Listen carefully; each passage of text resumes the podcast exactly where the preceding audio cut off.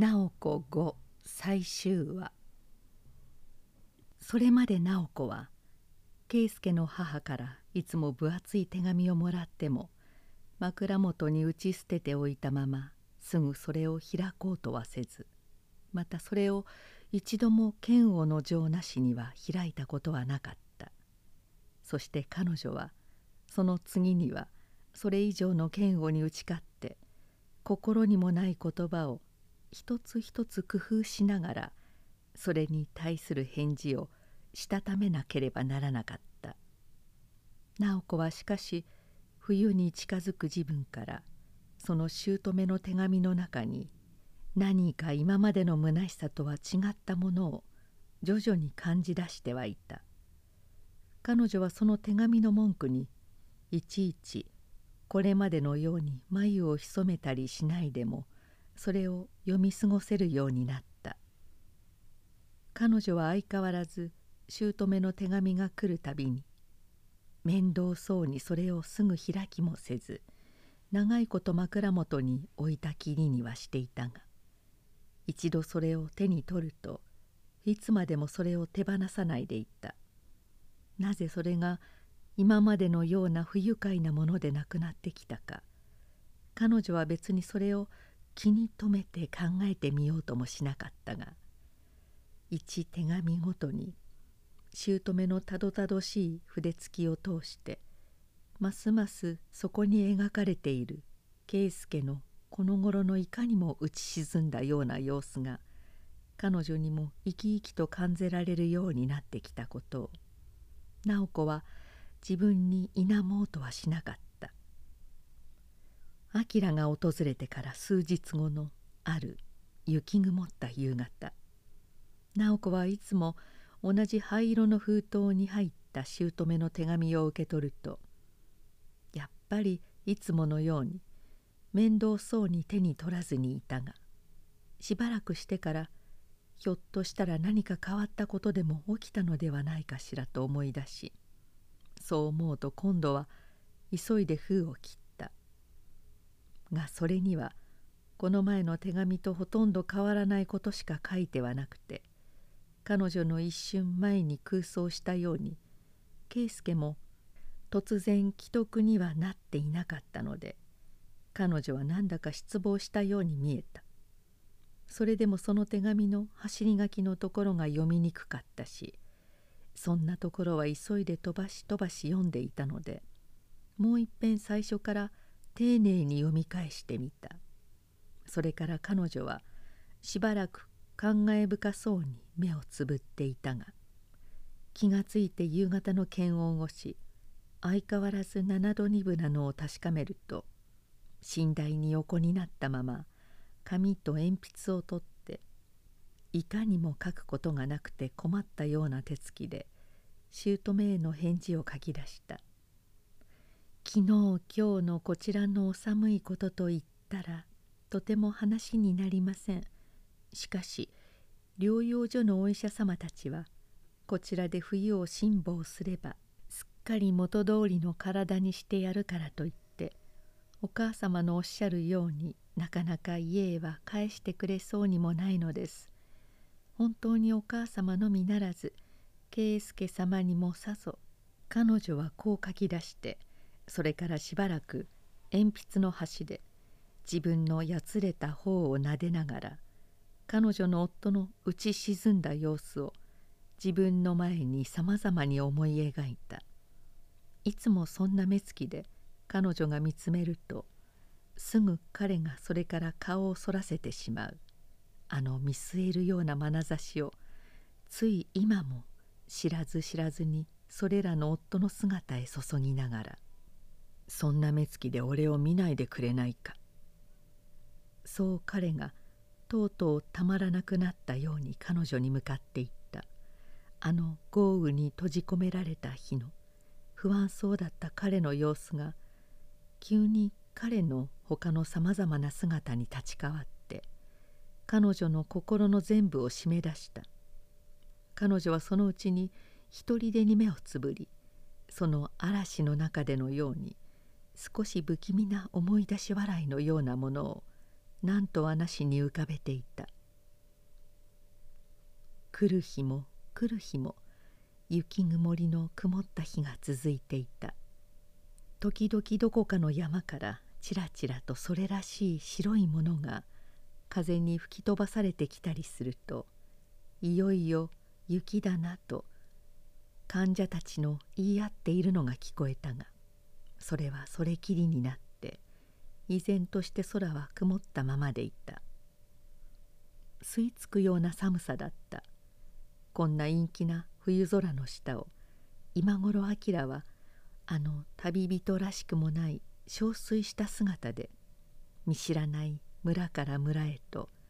おそらく彼の求めてきたものはいまだ得られもせずに。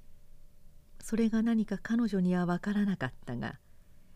どんな絶望の思いをして歩いているだろうと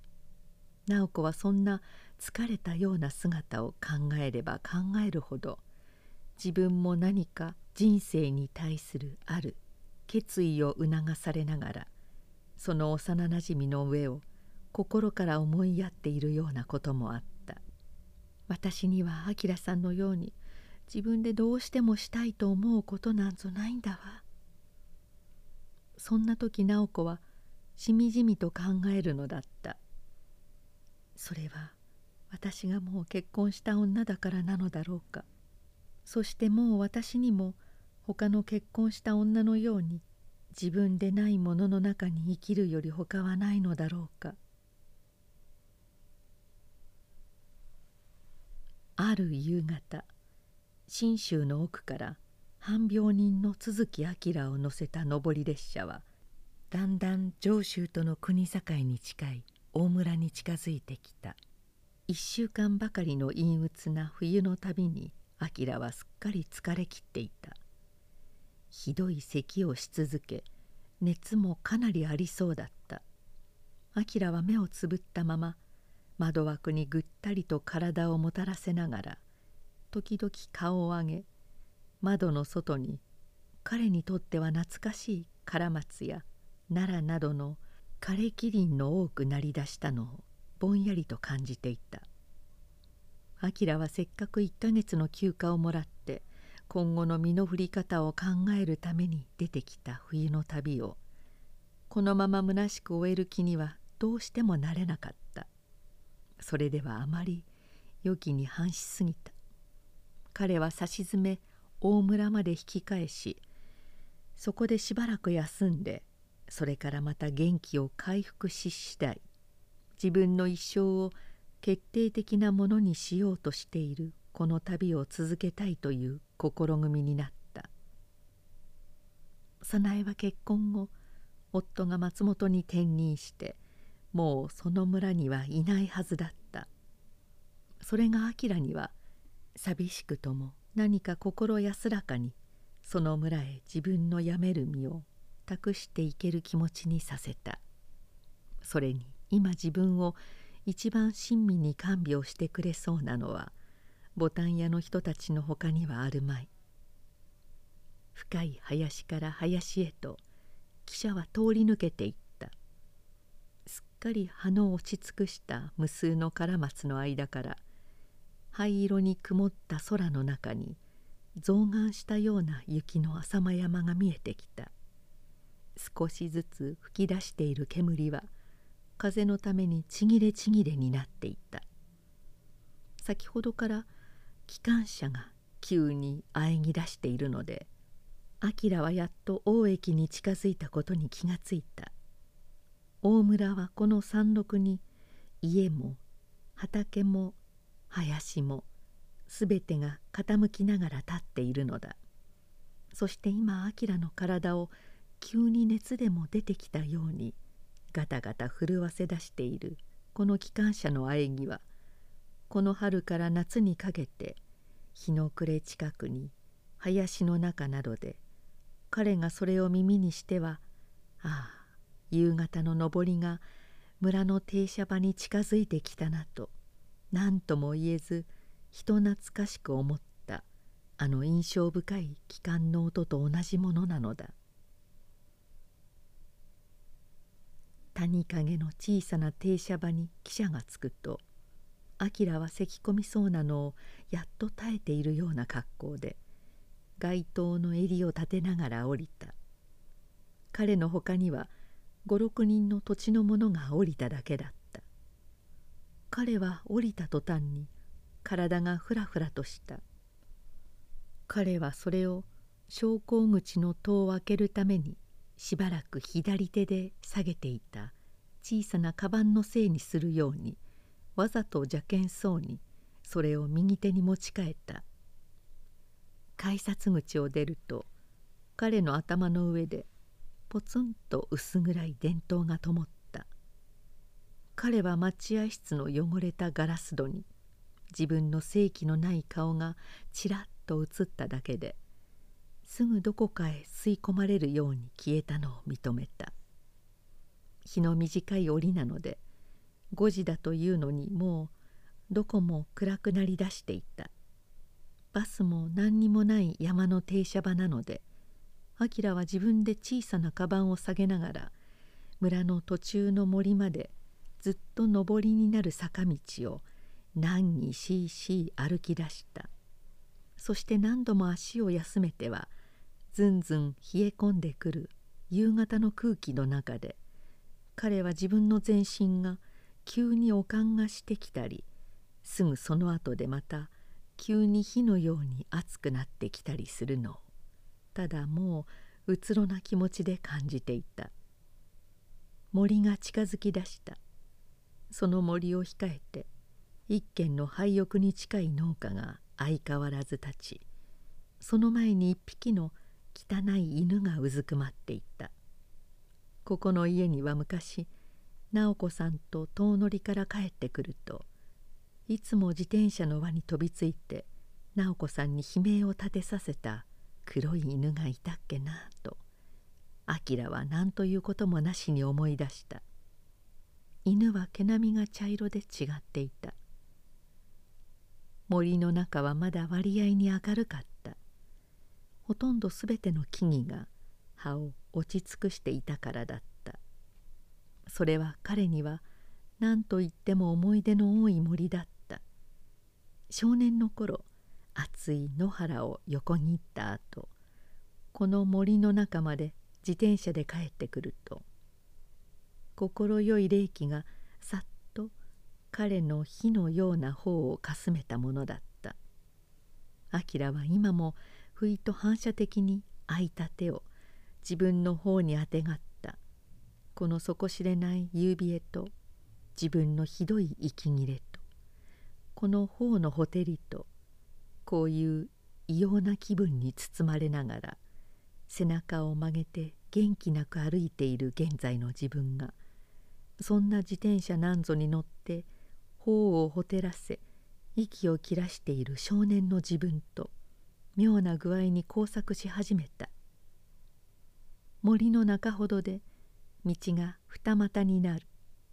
一方はまっすぐに村へ。もう一方は昔明や直子たちが夏を過ごしに来た別荘地へと分かれるのだった。校舎の草深い道はここからずっとその別荘の裏側までゆるく屈折しながら心持ち下りになっていった。その道へ折れると麦わら帽子の下から白い歯を光らせながら自転車に乗った直子がよく「見ててほら両手を離してる」と背後から自転車でついてくる明に向かって叫んだ。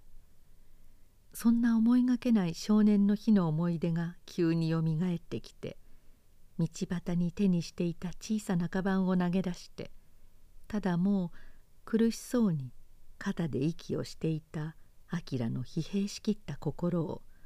ちょっとの間生き生きとさせた。俺はまたどうして今度はこの村へやってくるなりそんな遠の昔に忘れていたようなことばかりをこんなに鮮明に思い出すのだろうな。なんだかまだ次から次へと思い出せそうなことが胸いっぱいにこみ上げてくるようだ。熱なんぞがあるとこんな変な具合になってしまうのかしら。森の中はすっかり暗くなりだした。明は再び背中を曲げて小さなカバンを手にしながらしばらくは何もかもがこぐらかったような切ない気分で半ば夢中に足を運んでいるきりだった。がそのうちに彼はひょいと森の梢を仰いだ。梢はまだ暮れずにいた。そして大きなカバの木の枯れ枝と枯れ枝とが差し交わしながら薄明るい空に生じさせている細かい網目がふいとまた何か忘れていた昔の日のことを思い出させそうにした。なぜか彼には分からなかったがそれはこの世ならぬ優しい歌の一節のように彼を一瞬慰めた。彼はしばらくうっとりとした目つきでその枝の網目を見上げていたが再び背中を曲げて歩き出した時にはもうそれを忘れるともなく忘れていた。しかし彼の方でもうそれを考えなくなってしまってからもその記憶は相変わらずほとんど肩で息をしながらあえぎあえぎ歩いている彼を何かしら慰め通していた。このまま死んでいったらさぞいい気持ちだろうな。彼はふとそんなことを考えた。しかしお前はもっと生きなければならんぞ。と彼は半ば自分をいたわるように独りごちた。どうして生きなければならないんだ？こんなに孤独で、こんなに虚しくって。何者かの声が彼に通った。それが俺の運命だとしたらしようがない。と彼はほとんど無心に答えた。俺はとうとう自分の求めているものが一体何であるのかすらわからないうちに何もかも失ってしまったみたいだ。そうしてあたかも空っぽになった自分を見ることを恐れるかのように暗黒に向かって飛び立つ夕方のコウモリのようにとうとうこんな冬のたびに無我夢中になって飛び出してきてしまった俺は一体何をこの旅で当てにしていたのか。今までのところでは俺はこの旅ではただ俺の永久に失ったものを確かめただけではないか。この喪失に耐えるのが俺の使命だということでもはっきり分かってさえいれば俺は一生懸命にそれに耐えてみせるのだが。ああそれにしても今この俺の体を気違いのようにさせている熱とおかんとの繰り返しだけは本当にやりきれないな。その時ようやく森が切れて枯れ枯れな桑畑の向こうに火の山裾に半ば傾いた村の全体が見え出した。家々からは夕げの煙が何事もなさそうに上がっていた。おようたちの家からもそれが一筋立ち上っているのが見られた。明は何かほっとした気持ちになって自分の体中が異様に熱くなったり寒気がしたりし続けているのもしばらく忘れながらその静かな夕景色を眺めた。彼が急に思いがけず自分の幼い頃死んだ母の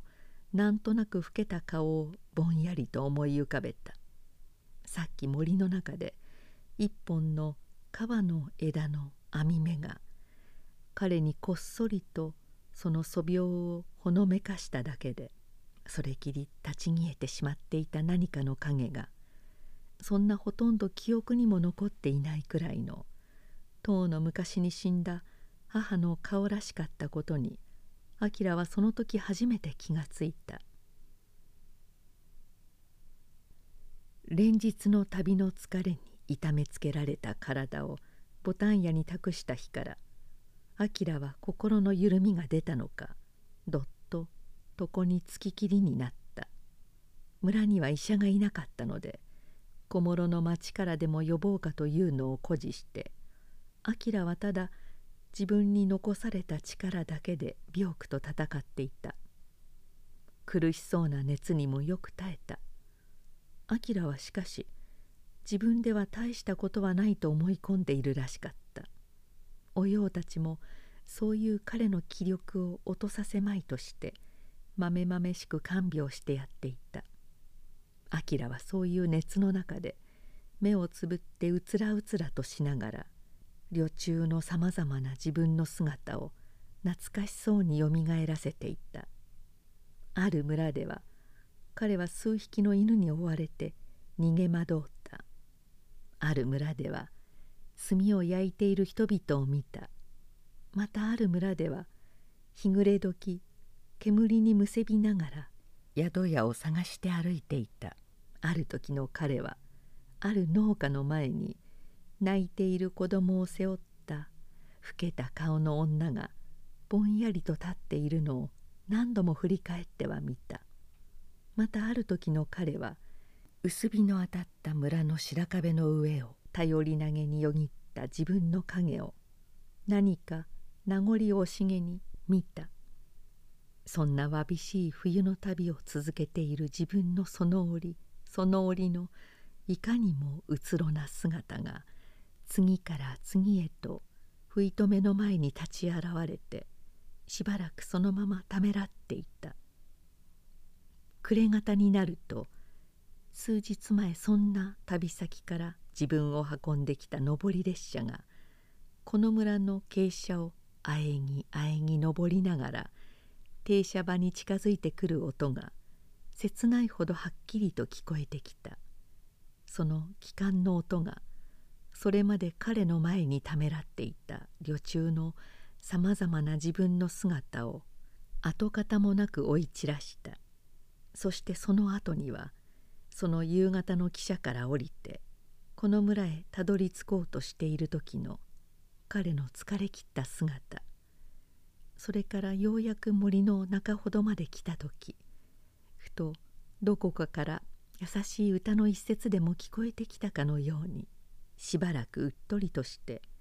自分の頭上のカバの枝の網目を見上げていた。彼の姿だけが残った。それがその森を出た途端に突然幼い頃死に別れた。母の顔らしいものを形作った時の何とも言えない心のときめきまで伴って。明はこの数日彼の世話を一切引き受けている若いおかみさんの手の塞がっている時など娘の看病の合間に彼にも薬など勧めに来てくれるおようの少し老けた顔などを見ながらこの四十過ぎの女に今までとは全く違った親しさの湧くのを覚えた。おようがこうしてそばに座っていてくれたりすると彼のほとんど記憶にない母の優しい面差しがどうかした拍子にふいとあの枝の網目の向こうにありありと浮いてきそうな気持ちになったりした。初江さんはこの頃どうですか？明は口数少なく聞いた。相変わらず手ばかり焼けて困ります。おようは寂しそうに笑いながら答えた。何しろもう足掛け8年にもなりますんでねこの前東京へ連れてまいりました時なんぞでも本当にこんな体でよくこれまで保ってきたと皆さんに不思議がられましたけれどやっぱりこの土地の気候がいいのですわ。明さんも今度こそはこちらですっかり体をおこしらえになっていくといいと皆で毎日申しておりますのよ。ええもし僕にも生きられたらあきらはそう口の中で自分にだけ言っておようにはただ同意するような人懐っこい笑い方をしてみせたあれほど旅の間中あきらの絶望していた雪が12月半ば過ぎのある夕方から突然降り出し翌朝までに森から畑から農家からすっかり覆い尽くしてしまった後もまだ猛烈に降り続いていた。明はもう今となってはどうでもいいことのようにただ時々寝床の上に起き上がった檻などガラス窓越しに家の裏庭や向こうの雑木林がどこもかしこも真っ白になったの。をなんだか浮かない顔をして眺めていた。暮れ方近くになって一旦雪が止むと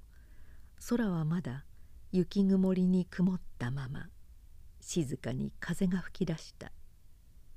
木々の梢に積もっていた雪がさーっと辺り一面に飛沫を散らしながら落ち出していた。明はそんな風の音を聞くとやっぱりじっとしていられないようにまた寝床に起き上がって窓の外へ目をやり出した。彼は裏一帯の畑を真っ白に覆った雪がその間絶えず一種の動揺を示すのを熱心に見守っていた。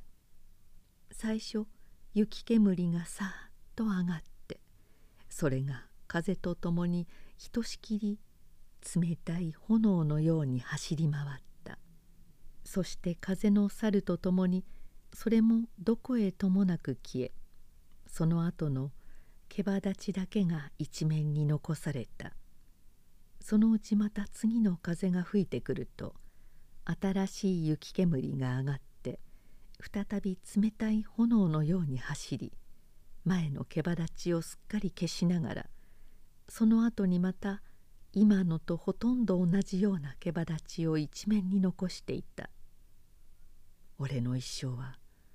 あの冷たい炎のようなものだ。俺の過ぎてきた後には一筋何かが残っているだろう。それも他の風が来ると跡形もなく消されてしまうようなものかもしれない。だがその後にはまたきっと俺に似たものが俺のに似た跡を残していくに違いない。ある運命がそうやって一つのものから他のものへと絶えず受け継がれるのだ。明はそんな考えを一人で追いながら外の雪明かりに目を取られて部屋の中がもう薄暗くなっているのにもほとんど気づかずにいるように見えた。雪は激しく降り続いていた。直子はとうとう矢も盾もたまらなくなってオーバーシューズを履いたまま何度も他の患者や看護婦に見つかりそうになっては自分の病室に引き返したりしていたがやっと誰にも見られずに露台伝いに療養所の裏口から抜け出した。雑木林を抜けて裏街道停車場の方へ足を向けた直子は前方から吹きつける雪のために時々身をよじ曲げて立ち止まらなければならなかった。最初はただそうやって頭から雪を浴びながら歩いてきてみたくて裏道を抜ければ5丁ほどしかない停車場の前あたりまで行ってすぐ戻ってくるつもりだった。そのつもりで今朝圭介の母から風邪気味で1週間ほども寝ていると言って起こしたのでそれへ書いた返事を駅の郵便箱にでも投げてこようと思って街灯の隠しに入れてきた。一丁ほど裏街道を行ったところで傘を傾けながらこちらへやってくる一人のたっつけの女とすれ違った。まあ黒川さんじゃありませんか。急にその若い女が言葉をかけた「どこへいらっしゃるの?」直子は驚いて振り返った。襟巻きですっかり顔を包みいかにもとちっこらしい雪ばかま姿をした相手は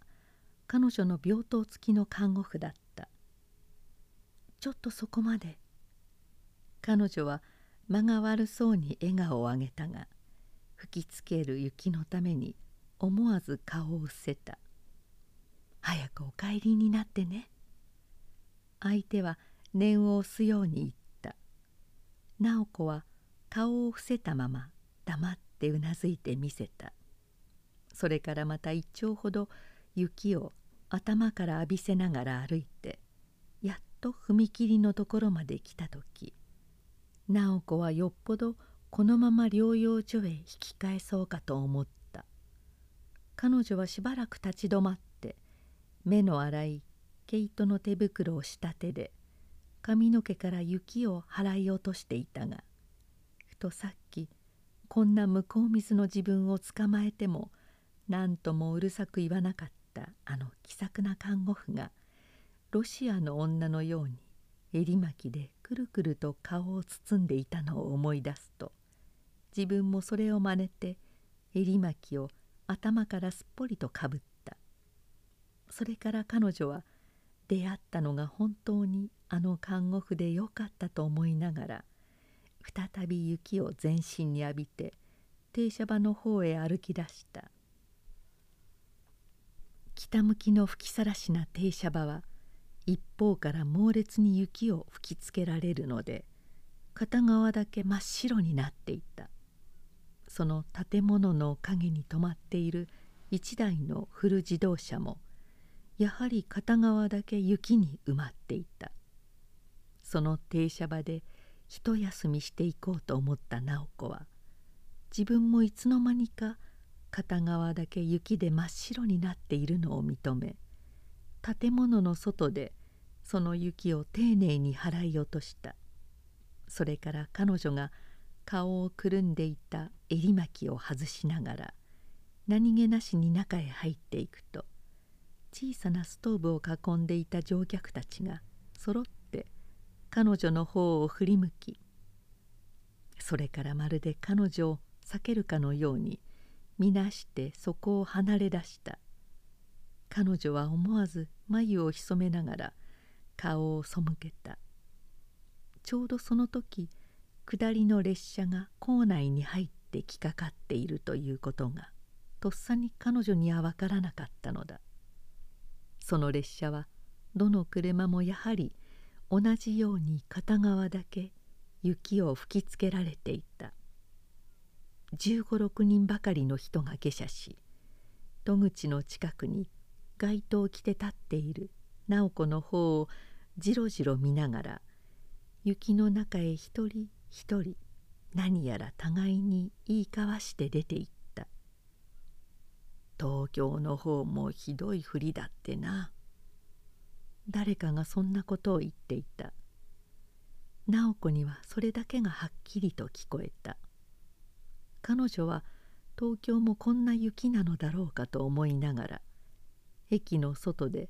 雪に埋まって身動きが取れなくなってしまっているような例の古自動車をぼんやり眺めていた。それからしばらくたって彼女は息切れもだいぶ静まってきたのでそろそろもう帰らなくてはと思って駅の中を見回すとまたいつの間にかストーブの周りには人だかりがしていた。その大部分土地の者らしい人たちは口数少なく話し合いながら時々何か気になるように戸口近くに立っている彼女の方へ目をやっていた。2つか3つ先の駅で今の下りと入れ違いになってくる上り列車がやがてこの駅に入ってくるらしかった。彼女はふとその上り列車も片側だけ雪で真っ白になっているだろうかしらと想像した。それから突然どこかの村で明もそうやって片側だけ雪を浴びながら有頂天になって歩いている姿が彷彿してきた。さっきから彼女が街灯の隠しに突っ込んで温めていた自分の凍えそうな手が手袋越しにまだ出さずにいた姑宛ての手紙と革の紙入れとを代わる代わるに押さえ出しているのを彼女自身も感じていた。それまでストーブを囲んでいた十数人の人たちが再びそこを離れ出した。直子はそれに気がつくと急に出札口に近寄って紙入れを出しながら窓口の方へ身をかがめた「どこまで?」中からつっけんどんな声がした「新宿」直子は咳き込むように答えた。彼女の想像した通りの片側だけ真っ白に雪の吹きつけた列車が彼女の前に横付けになった時直子は目に見ることのできない大きな力にでも押し上げられるようにしてその階段へ足をかけた。彼女の入っていった三等車の乗客たちは雪まみれの街灯に身を包んだ彼女のただならぬ様子を見ると揃って彼女の方をじろじろ無遠慮に乱した。彼女は眉を潜めながら「私はきっと険しい顔つきでもしているのだろう」と考えた。が一番端近の居眠りし続けている鉄道局の制服を着た老人のそばに座り近い山や森さえ何にもわからないほど雪の深い高原の真ん中へ汽車が入り出した自分には皆はもう彼女の存在など忘れたように見向きもしなかった。直子はようやく自分自身に立ち返りながら自分の今しようとしていることを考えかけようとした。彼女はその時急にいつも自分の周りに嗅ぎつけていた。紹興水やクレゾールの匂いの代わりに車内に漂っている一息切れやタバコの匂いを胸苦しいくらいに感じ出した。彼女にはそれが自分にこれから返されようと仕掛けている。性の懐かしい匂いの前触れでもあるかのような気がされた。彼女はそう思うとその胸苦しさも忘れ何か不思議な身震いを感じた。窓の外にはいよいよ吹き募っている雪の間からごく近くの木立だとか農家だとかがほの見える霧だった。しかしまだ彼女には汽車が今大体どの辺を走っているのか見当がついた。そこから数丁離れた人気ない寂しい牧場にはあの自分によく似ているような気のしたことのある例の立ち枯れた木がやっぱりそれも片側だけ真っ白になったまま雪の中にポツンと一本切り立っている悲劇的な姿を彼女はふと胸に浮かべた。彼女は急に胸騒ぎを感じ出した。私はどうして雪をついてあの木を見に行こうとしなかったのかしら。もしあっちへ向かっていたら私は今こんな汽車になんぞ乗っていなかったろうに。車内に漂ったものの匂いはまだ直子の胸を締め付けていった。療養所では今頃どんなに騒いでいるだろう。東京でもどんなにみんなが驚くだろう。そして私はどうされるかしら。今のうちならまだ引き返そうと思えば引き返せるのだ。なんだか私は少し怖くなってきた。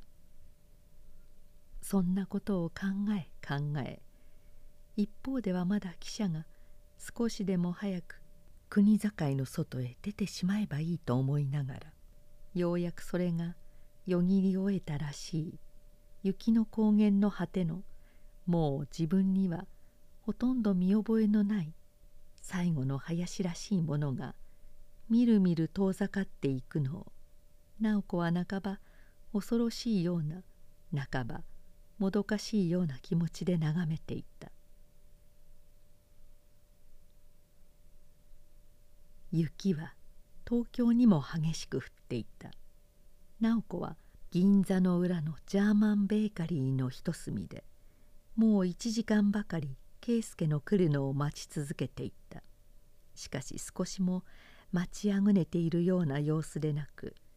何か物が匂ったりすると急に目を細くしてそれをあたかも自分にようやく返されようとしている性の匂いででもあるかのように胸深く吸い込んだりしながら半ば曇ったガラス戸越しに雪の中の人々の忙しそうな行き来を圭介でも傍らにいたらすぐそんな目つきはよせと言われそうな何か見据えるような目つきで見続けていた。店の中は夕方だったけれど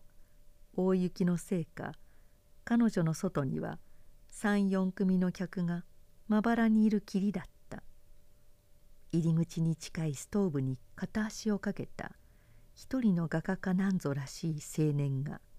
時々彼女の方を何か気になるように振り返っていた。直子はそれに気がつくとふいと自分の姿を吟味した。長いこと洗わないバサバサした髪。出っ張った頬骨。心持ち大きい鼻血の気のない唇。それらのものは今もまだ。彼女が若い自分によく年上の人たちからもう少し剣がなければと惜しまれていた。一種の美貌を少しも崩さずにそれにただもう少し鎮鬱な味を加えていた。山の中の小さな駅では人々の目を引いた彼女の都会風な身なりは今この街中では他の人々とほとんど変わらないものだった。ただ山の療養所からそっくりそのまま持ち帰ってきたような顔色の青さだけは妙に他の人々と違っているように思えそれだけはどうにもならないように彼女は時々自分の顔へ手をやっては何かごまかしでもするようになでていった。突然自分の前に誰かが立ちはだかったような気がして直子は驚いて顔を上げた。外で払ってきたらしい雪がまだ一面に残っている街灯を着たまま圭介が彼女を見下ろしながらそこに立っていた。直子はかすかな微笑みを浮かべながら会釈するともなく圭介のためにみじろいだ。圭介は不機嫌そうに彼女の前に腰をかけたきりしばらくは何も言い出さずにいた。いきなり新宿駅から電話をかけてよこすなんて驚くじゃないか。一体どうしたんだ？とうとう彼は口を聞いた。直子はしかし前と同じようなかすかな微笑みを浮かべたきりすぐには何とも返事をしなかった。彼女の心の内には一瞬今朝吹雪の中を療養所から抜け出してきた小さな冒険。雪にうずもれた山の停車場での突然の決心。三等車の中に立ち込めていった性の匂いの彼女に与えた不思議な身震い。それらのものが一時によみがえった。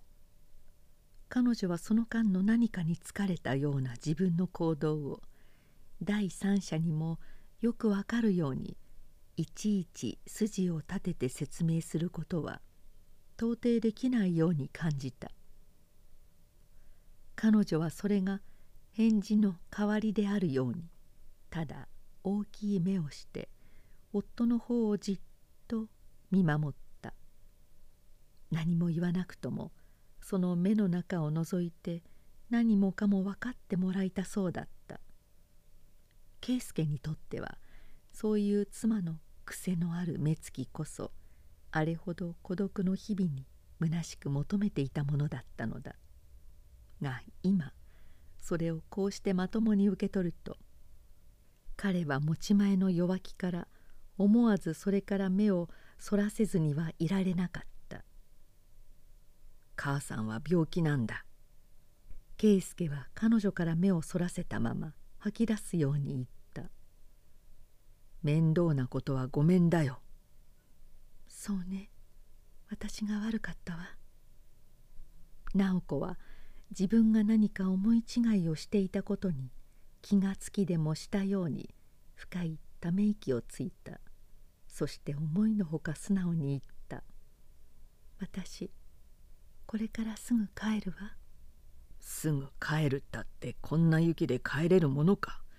どこかへ一晩泊まることにして明日帰るようにしたらどうだ。しかし大森の家じゃ困るな母さんの手前。圭介は一人でやきもきしながら何かしきりに考えていた。彼は急に顔を上げて声を低くして言い出した「ホテルなんぞへ一人で泊まるのは嫌か。麻布に小さな気持ちのいいホテルがあるが」直子は熱心に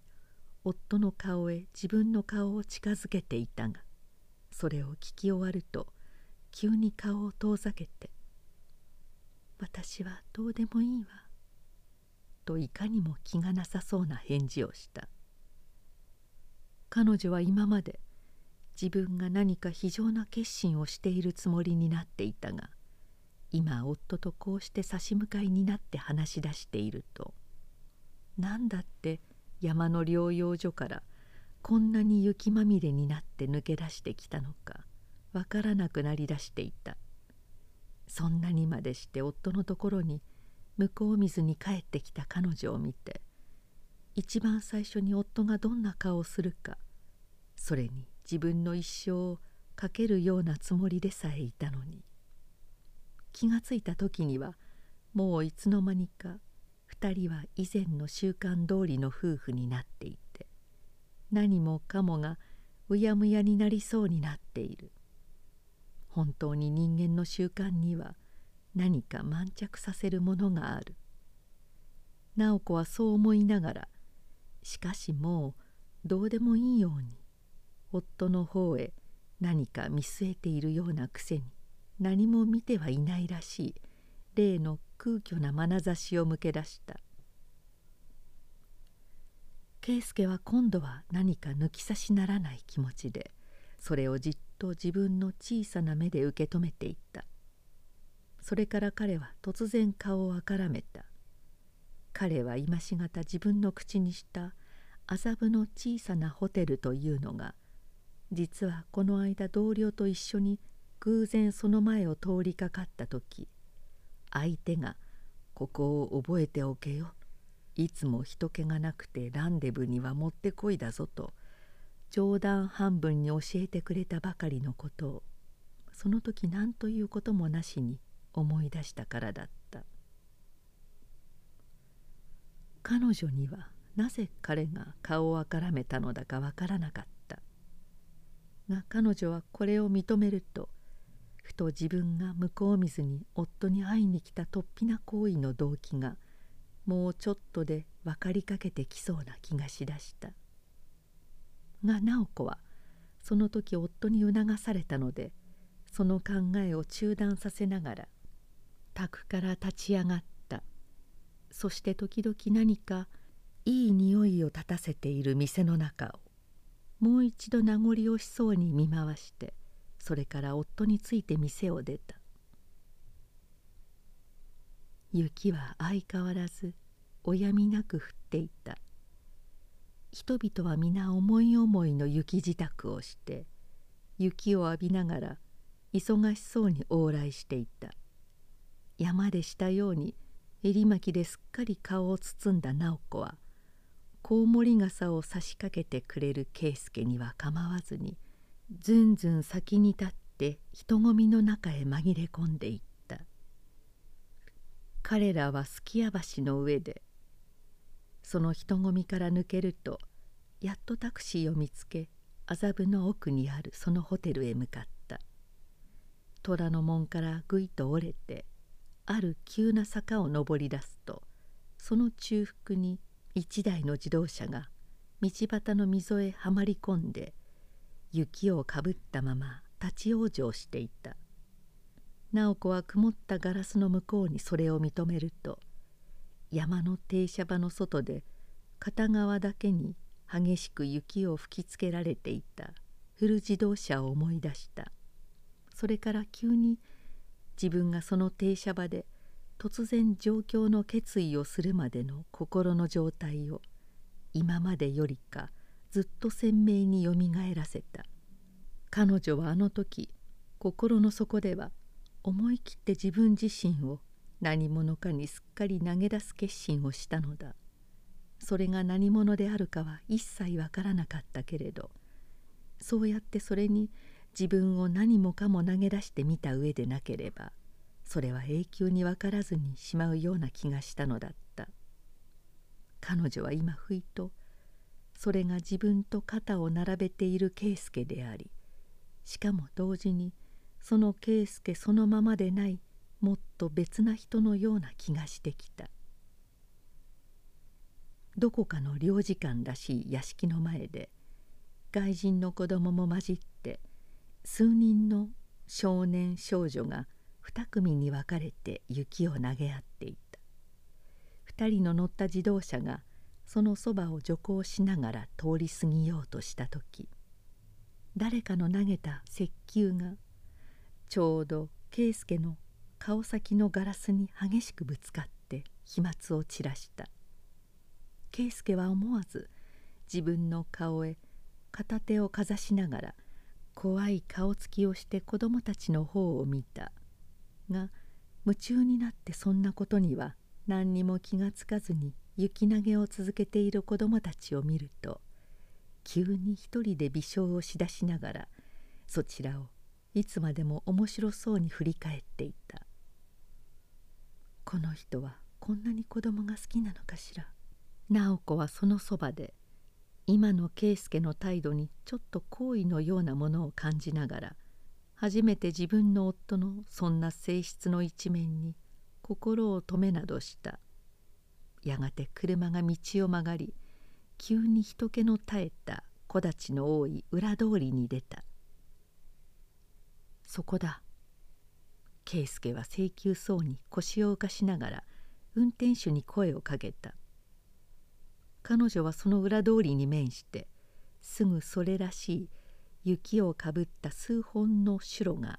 道からそれを隔てている霧の小さな洋館を認めた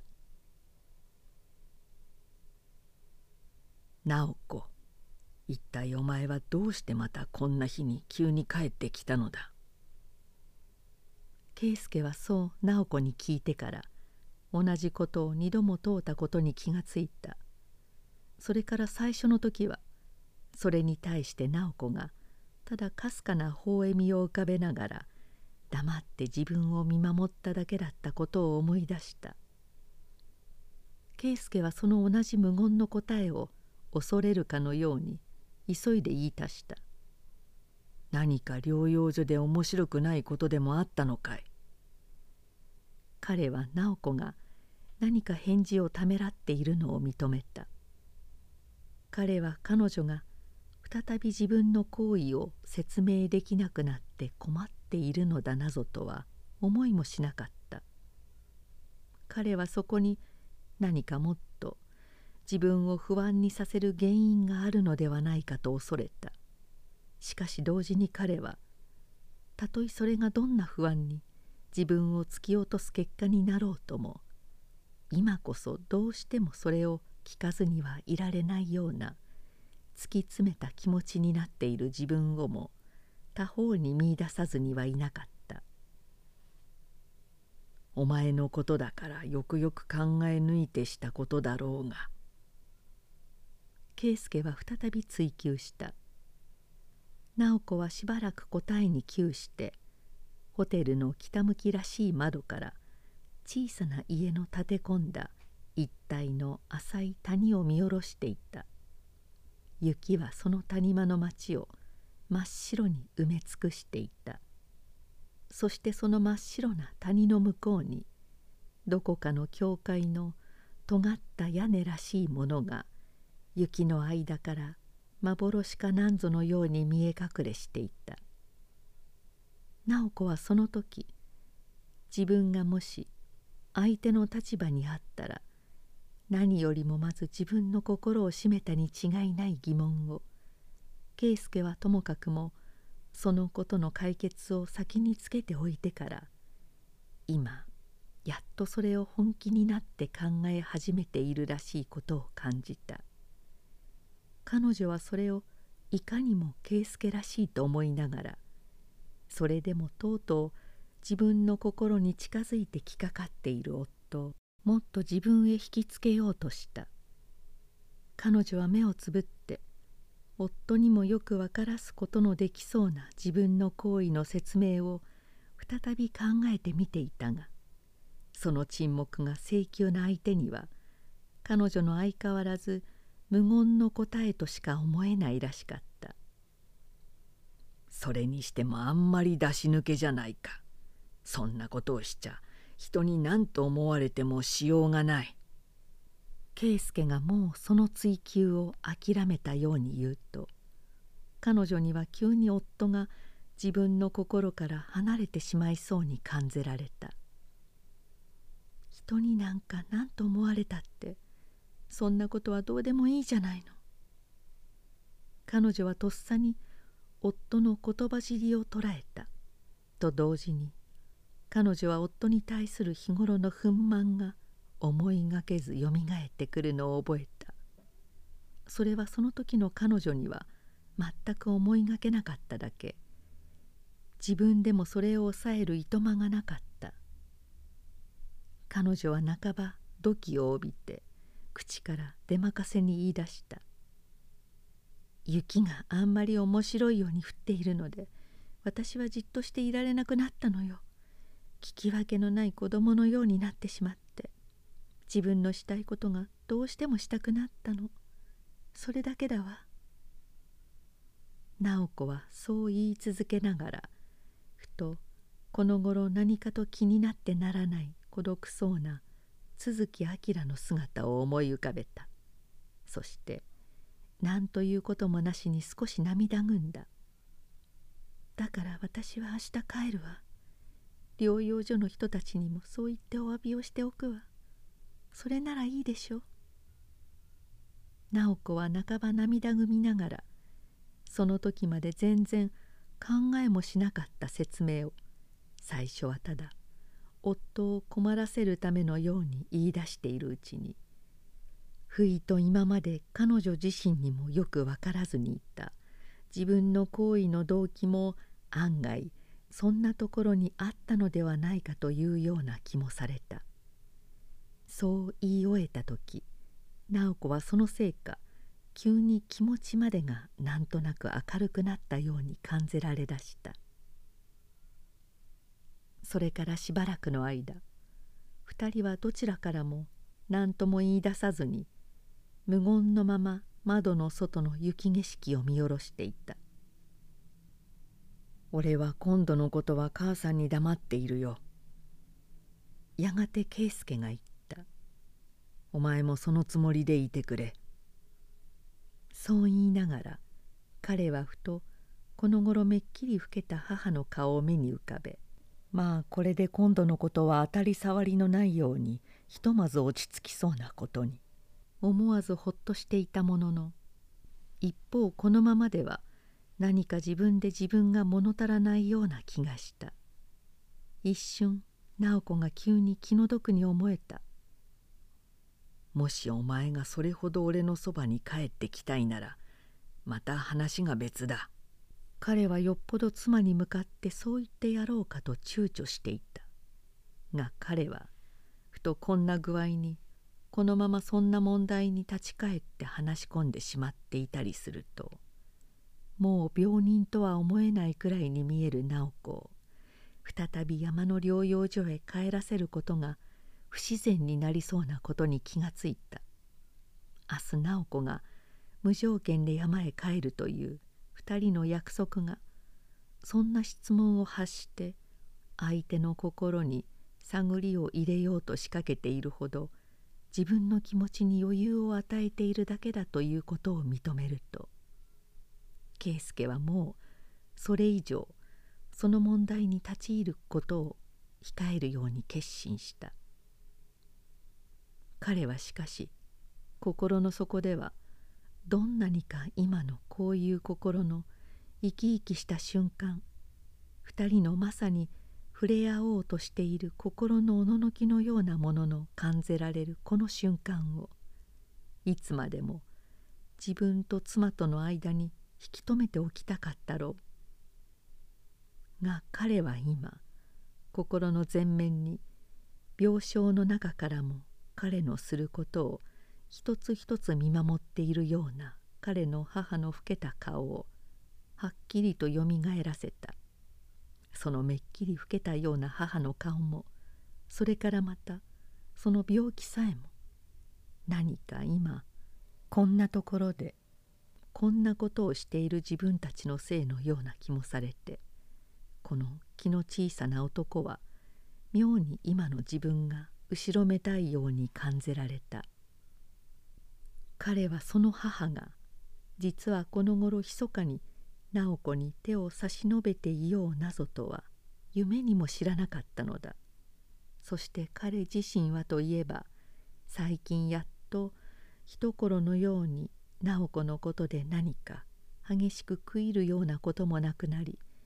再びまた以前の親子差し向かいの面倒のない生活に一種の不詳から来る安らかさを感じている矢先でもあったのだ。そういった検討を心の中でし終えた圭介はもう少し全てが何とかなるまでこのまま直子にも我慢していてもらわねばならぬという結論に達した。直子はもう何も考えずに雪の降る草外へ目をやって暮れ方の谷間の向こうにさっきから見えたり消えたりしている。なんだかそれとすっかり同じものを子供の頃に見たような気のする。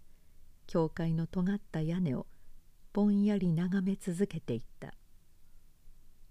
圭介は時計を出してみた。直子は彼の方をちらっと見て「どうぞもうお帰りになってちょうだい。明日ももういらっしゃらなくともいいわ。一人で帰れるから」と言った。圭介は時計を手にしたままふと彼女が明朝こんな雪の中を帰っていってもっと雪の深い山の中でまた一人でもって暮らし出す様子を思い描いた。彼はこの頃忘れるともなく忘れていた強烈な消毒薬や病気や死の不安の匂いを心によみがえらせた。何か魂を揺すぶるもののように。直子はその間うつけたようになりきった夫の顔を見守っていた。彼女は何とはなしに無心な微笑みらしいものを浮かべた。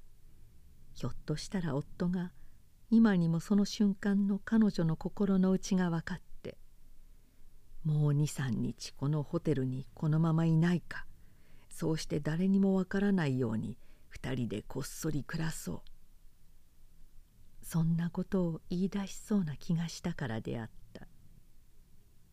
が夫は何かある考えを払いのけでもするように頭を振りながら何も言わずにそれまで手にしていた時計を静かに隠しにしまっただけだった。もう自分は帰らなければならないということをそれで知らせるように。直子は圭介が雪をかき分けながら帰るのを薄暗い玄関に見送った後そのままガラス戸に顔を押し当てるようにして何か化け物じみて見える数本の真っ白な白越しにぼんやりと暮れ方の雪景色を眺めていた。雪はまだなかなかやみそうもなかった。彼女はしばらくの間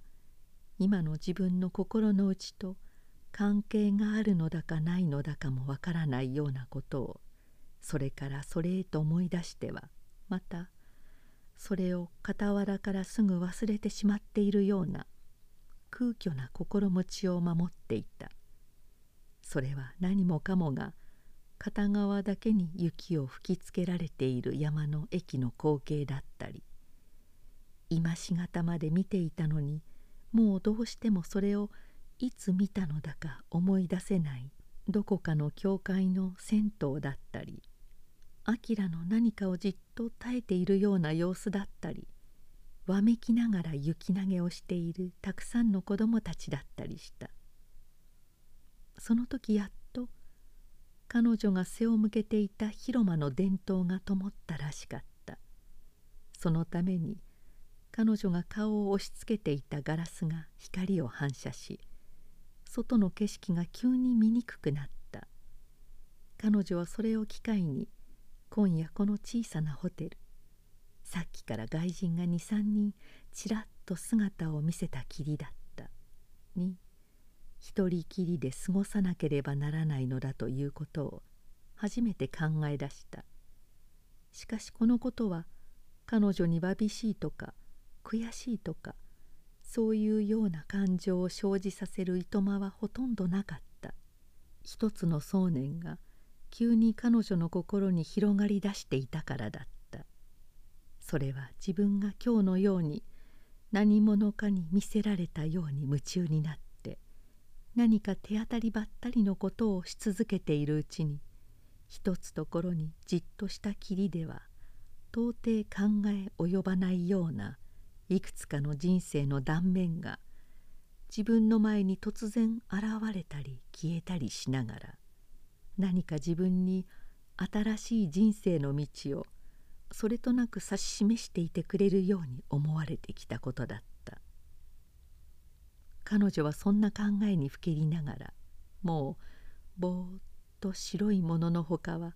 何も見えなくなりだした郊外の景色をまだ何ということもなしに眺め続けていた。そうやって冷たいガラスに自分の顔を押しつけるようにしているのが彼女にはだんだん気持ちよく感じられてきていた。広間の中は彼女の顔がほてり出すほど暖かだったのだ。彼女はこういう気持ちよさにも自分が明日帰っていかなければならない山の療養所の吸い付くような寒さを思わずにはいられなかった。球児が食事の用意のできたことを知らせに来た。彼女は黙ってうなずき急に空腹を感じ出しながらそのまま自分の部屋へは帰らずにさっきから静かに皿の音のしだしている奥の食堂の方へ向かって歩き出した。